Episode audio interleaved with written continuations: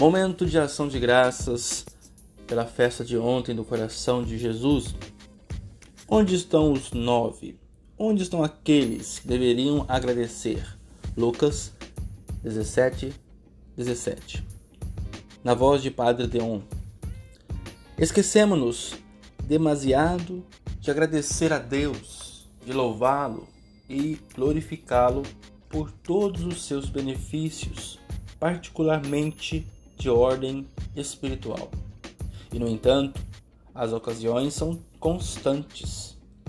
Deus, como que nos persegue com seus dons, mediante a ação incessante da sua graça, com os frutos da oração e dos sacramentos. Somos testemunhas dos dons de Deus às almas que nos rodeiam e deveríamos louvá-lo continuamente pela sua bondade. Tenham todos um bom dia.